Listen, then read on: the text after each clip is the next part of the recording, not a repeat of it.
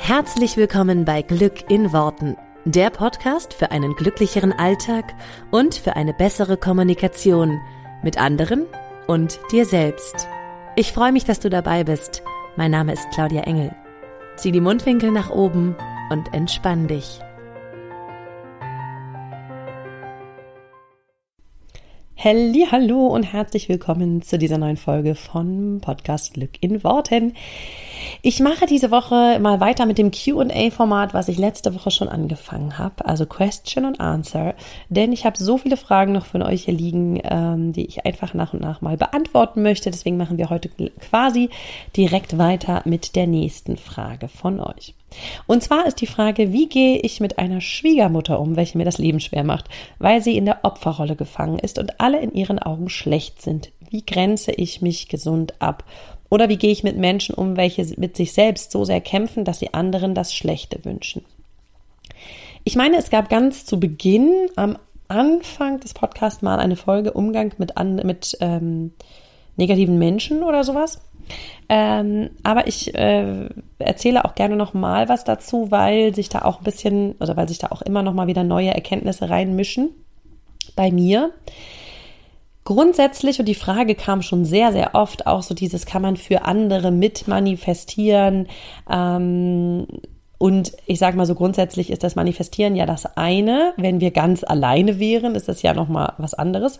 Aber eben oft Natürlich auch im, im Kontext der Beziehung, sei das jetzt die Beziehung zum Partner oder die Beziehung zu, äh, zum Chef, zu Mitarbeitern, zu Freunden, was auch immer. Ähm, da sind ja immer noch andere Leute mit involviert. Sozusagen, wir können ja nicht nur wir selber manifestieren, sondern die anderen sind ja auch immer noch irgendwie da und haben A, ein Wörtchen mitzureden und B, manifestieren die natürlich irgendwo auch. Und deswegen möchte ich ein bisschen darauf eingehen, ähm, wie man damit umgeht, wenn die Schwiegermutter schwierig ist, was glaube ich äh, auch der ein oder andere hier kennt, beziehungsweise bei manchen ist es dann vielleicht nicht die Schwiegermutter, sondern, keine Ahnung, der Schwiegerpapa, der, die eigene Mutter, ähm, die eigenen Kinder, die, äh, der, der Chef oder was weiß ich, ähm, Kollegen, mit denen man sich äh, regelmäßig irgendwie auch sehen muss und denen man eben, also Menschen, wo man sagt, denen kann man jetzt nicht einfach so aus dem Weg gehen. Denn das wäre meine erste Option an dieser Stelle, zu versuchen, Menschen, wo man merkt, die machen ähm, gefühlt, ich mache es mal in Anführungsstriche, einem das Leben schwer, dass man versucht erstmal an der Stelle ähm, für eine Zeit lang, und ich sage das ganz bewusst, für eine Zeit lang weniger Kontakt zu haben. Und zwar so lange, bis du merkst, was das Thema dahinter ist. Weil wenn du mit Menschen in Konflikt gerätst, egal in welcher Art und Weise, dann ist das immer auch ein Learning für dich. Das ist immer auch etwas Positives für dich, weil du irgendetwas in dir lösen darfst. Gleichzeitig, und der ist mindestens genauso wichtig, gibt es einfach Menschen, mit denen wir gut umgehen können und es gibt andere, mit denen wir weniger gut umgehen können. Das liegt vielfach auch an der Art des Typ Menschen. Ja, wie ist der Mensch? Sind wir uns sehr ähnlich oder sind wir sehr unterschiedlich? Und wir müssen nicht mit allen gleich gut auskommen. Es ist also auch okay, wenn man sich mit manchen Menschen nicht so gut versteht. Und man muss auch nicht ständig bei jeder Kleinigkeit hingucken und sagen, was macht das mit mir? Warum triggert mich das so? Ja, also das kenne ich auch, dass man das manchmal so völlig ähm, wahnsinnig in alle Richtungen treibt. Es ist okay, wenn du dich mit einigen Menschen nicht so gut verstehst. Wenn du kannst, dann hab halt weniger Kontakte mit denen das Problem ist ja meistens an der Stelle, wenn du es nicht kannst, ja. Also ich sag mal, Schwiegermutter aus dem Weg gehen geht vielleicht noch ein bisschen, ja, an einigen Stellen, an anderen Stellen wird schwierig. Kollegen, Kolleginnen wird schon noch schwieriger meistens, weil ne, wenn du mit denen direkt zusammenarbeitest zum Beispiel oder mit dem Chef, ja, dann geht es ja meistens noch weniger. Es gibt eben bestimmte Menschen, wo du sagst, mh, hm, da darfst du lernen, mit umzugehen, weil du denen nicht komplett aus dem Weg gehen kannst. So, ich lese aus der Frage, sie macht mir das Leben schwer, weil sie in der Opferrolle gefangen ist und alle in ihren Augen schlecht sind. An dieser Stelle, wenn du, ne, also in dem Fall kannst du jetzt nicht unbedingt vielleicht aus dem Weg gehen, sondern es gibt Sachen, wo du, wo ihr einfach aneinander äh, geratet im wahrsten Sinne des Wortes. Ähm, und wo du das Gefühl hast oder die Interpretation hast, sie ist in der Opferrolle und alles ist in ihren Augen schlecht kannst du es aushalten, sie in ihrer Opferrolle zu lassen? Weil in jedem von uns ist ein Typ Retter, Helfer, der gerne möchte, dass die anderen Menschen auch das Leben vielleicht so sehen, wie wir es jetzt sehen. Ich kenne den sehr gut, diesen Helfer. Ähm, das heißt, wir können es gar nicht gut ertragen, wenn andere Menschen zum Beispiel in dieser extremen Opferrolle stecken, weil wir denken, hey, du hast dein Leben doch selbst in der Hand und du kannst es doch verändern. Warum machst du es nicht? Nur das Entscheidende ist, kannst du es aushalten, den anderen dort zu lassen. Du kannst jederzeit, wenn der andere das Signal gibt, dass er da raus will, dass er Hilfe braucht, dass er was verändern möchte, dann bist du da. Ja, dann kannst du helfen. Dann kannst du was äh, Tipps geben. Dann kannst du dich anbieten, irgendwie zu helfen. Nur bevor der andere nichts verändern will, wirst du nichts verändern. Also du wirst nichts an dieser Person verändern. Jeder ist für seine eigene also für seine eigene Veränderung verantwortlich. Das heißt, er darf selber entscheiden, wann will ich überhaupt was verändern. Und es gibt Menschen, und ich verweise da mal kurz auf die letzte Folge, die das Drama lieben. Und es kann sein, dass deine Schwiegermutter dazugehört und die irgendwie ein Teil von ihr gerne in dieser Opferrolle ist. Und das ist okay, solange sie da drin ist, wenn du sie da drin lassen kannst.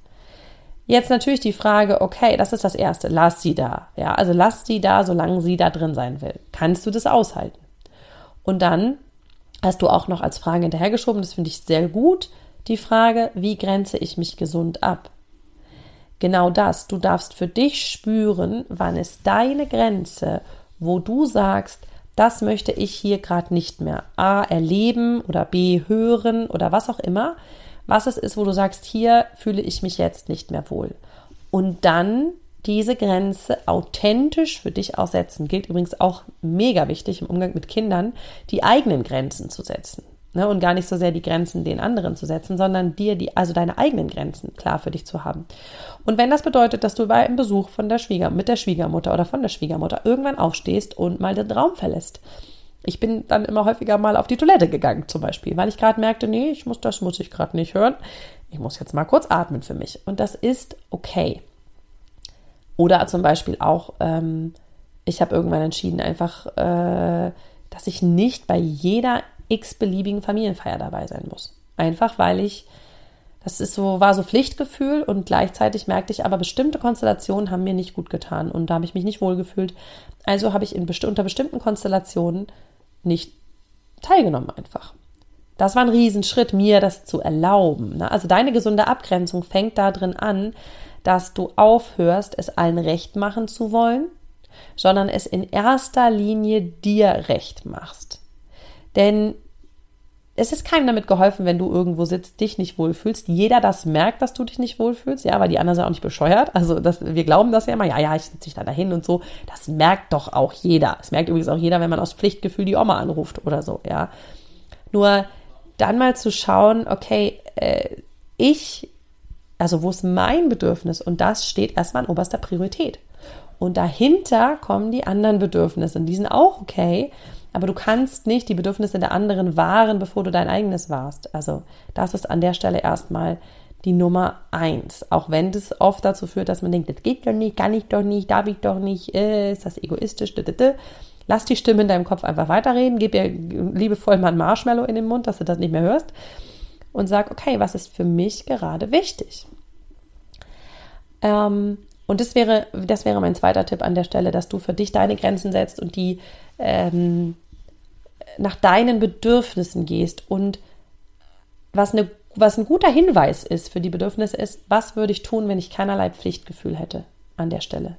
Wenn ich keinerlei Verpflichtung fühlen würde, und dann setzt du ein, was du einsetzen willst, zu diesem Familientreffen zu gehen, ähm, beim Abendessen dabei zu sein, äh, was weiß ich, mit Schwiegermutter immer, was weiß ich, was zu machen, ja? Was ist, wenn keiner hinschauen würde und keiner bewerten würde? Was würdest du dann tun? Und der hat mir ganz oft schon geholfen, die Frage, dieses, wenn keiner hingucken würde, wenn es keiner bewerten würde, dann würde ich da jetzt nicht hingehen, ja. Wenn es allen, also wenn alle damit völlig fein wären. Und jetzt kannst du auch im zweiten Schritt ähm, dir zum Beispiel, wenn du, keine Ahnung, irgend, bei irgendwas absagst und dann denkst, oh mein Gott, dann sagen aber alle, da, warum ist die nicht da, da, da, da, da, stopp. Dann stellst du dir als erstes vor, was ist, wenn es für alle das Beste ist. Was ist, wenn die dadurch einen total entspannten Nachmittag haben, weil ich eben nicht da drin sitze und immer so eine Fluppe ziehe, weil ich eben mich nicht zusammenreißen kann an der Stelle. Oder weil jeder das merkt, dass ich angespannt bin, was Menschen merken. Ähm, und was sich insgesamt auf die Stimmung so legt. Was ist, wenn es für alle das Beste ist? Ja, und ich habe das für mich dann eben oft so gesagt, weil sich die Familie dann intern viel besser versteht, weil eben ich dann nicht dabei bin.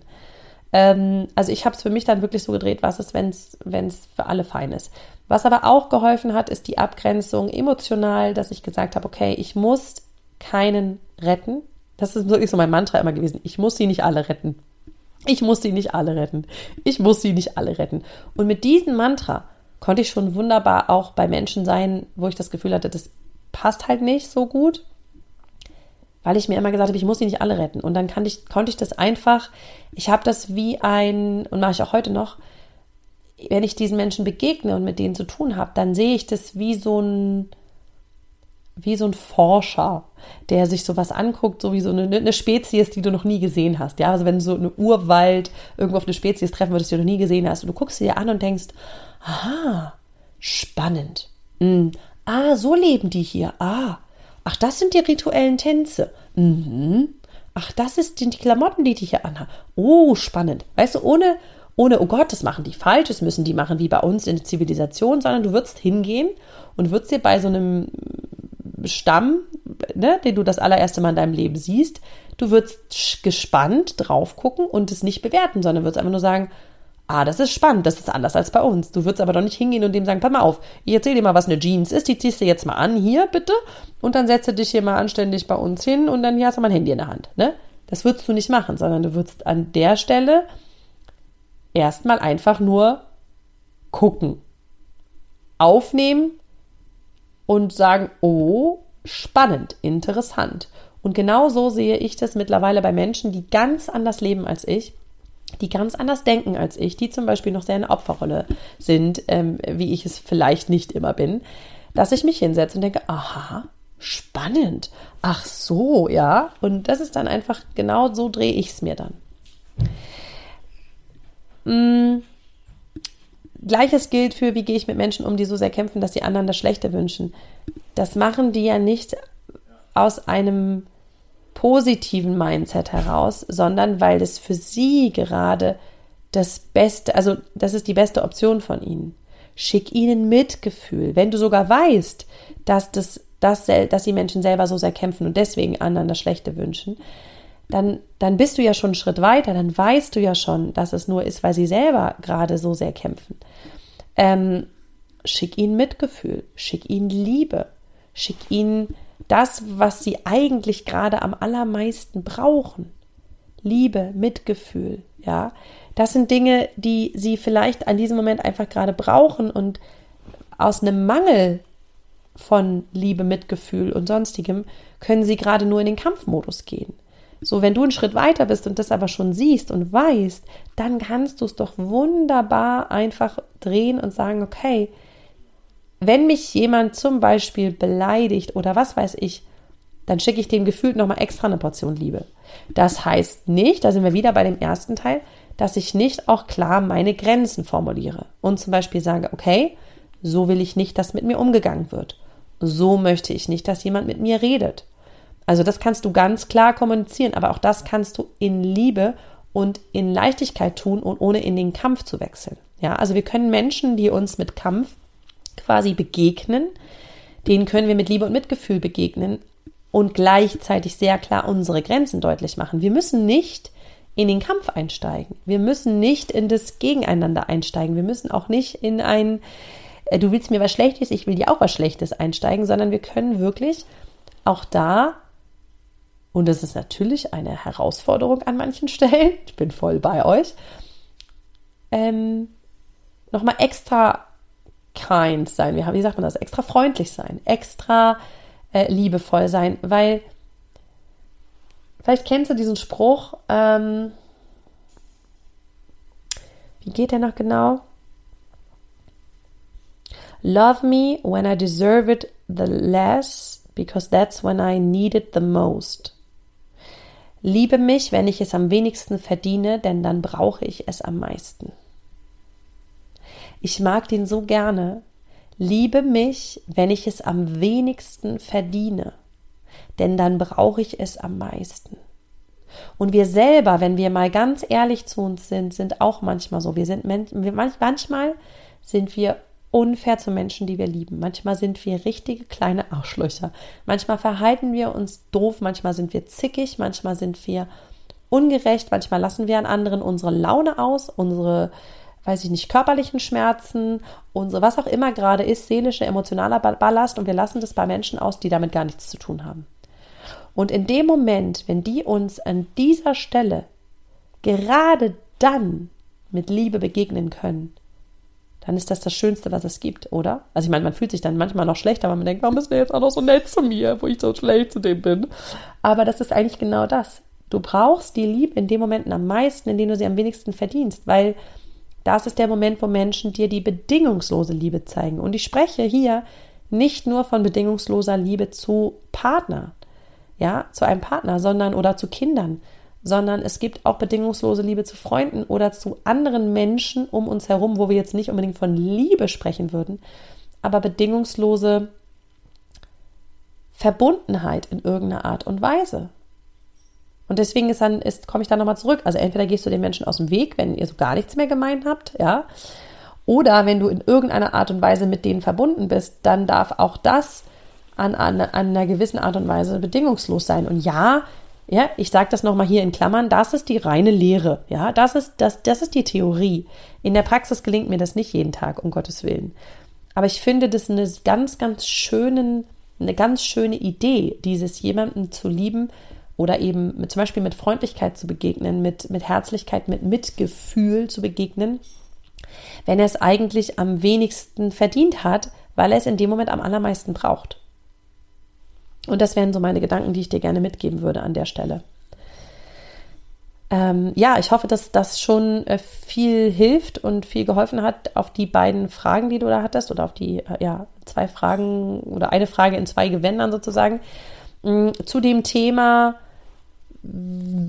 gerade auch Umgang mit anderen Menschen und nicht so dieses, dass wir nur isoliert für uns irgendwie manifestieren, ähm, kann ich dir auch noch mal sehr ans Herz legen, wenn du möchtest, dann ähm, schau dir dazu gern mein kostenfreies Online-Training an. Ich habe, äh, ich mache live ein kostenfreies Online-Training am 28. November. Ich glaube, das ist der erste Advent, wenn ich das richtig sehe. Das ist der Sonntag, also quasi der erste Advent. Oh mein Gott, wir haben im November schon den ersten Advent. Und da ich auf Reisen bin, bin ich jetzt so gar nicht im Weihnachtsfeeling. Das ist total ungewohnt für mich. Ähm, da werde ich wahrscheinlich, äh, oder da werde ich ähm, äh, sehr, äh, nicht nur sehr wahrscheinlich, sondern da werde ich mit sehr, sehr hoher Sicherheit in Costa oder äh, ja, in Costa Rica schon sein und mich von dort live melden. Ähm, und dann machen wir quasi gemeinsam ein Online-Live-Training. Da geht es darum, mehr Konfetti-Momente in deinen Alltag zu holen. Und da werde ich sicherlich auch nochmal darauf eingehen, ähm, wie man das mit Mitmenschen macht, weil das immer einfach ein sehr, sehr großer Aspekt ist, ähm, weil wir eben ja nicht isoliert auf dieser Welt leben. Deswegen, wenn du da Interesse hast und dich, was das angeht, auch noch ein bisschen mehr reinfuchseln willst, dann bist du da auf jeden Fall richtig am 28. November. Ähm, 18 Uhr wird das Ganze stattfinden, deutsche Zeit. Ich werde dann an einer anderen Zeitzone sein, aber das macht nichts. Dank der modernsten Technik werden wir ganz äh, schön zusammen sein und ähm, genau, dann trotzdem da sprechen können, obwohl ich in einer anderen Zeitzone bin. Äh, ich freue mich sehr auf jeden Einzelnen, den ich dort sehe. Also trage es dir in den Kalender ein. Erster Advent, 18 Uhr.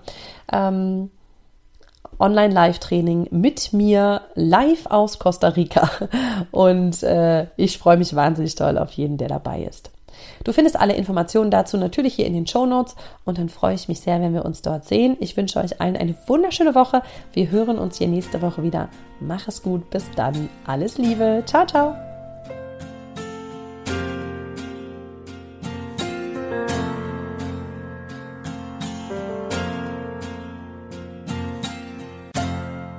Vielen Dank, dass du dir diesen Podcast angehört hast. Ich würde mich mega doll freuen, wenn wir uns connecten auf meiner Homepage und auf Social Media. Alle Infos dazu findest du in den Show Notes. Und dann freue ich mich auf das nächste Mal, wenn es wieder heißt Glück in Worten, dein Podcast für einen glücklicheren Alltag. Bis dahin alles Gute, deine Claudia.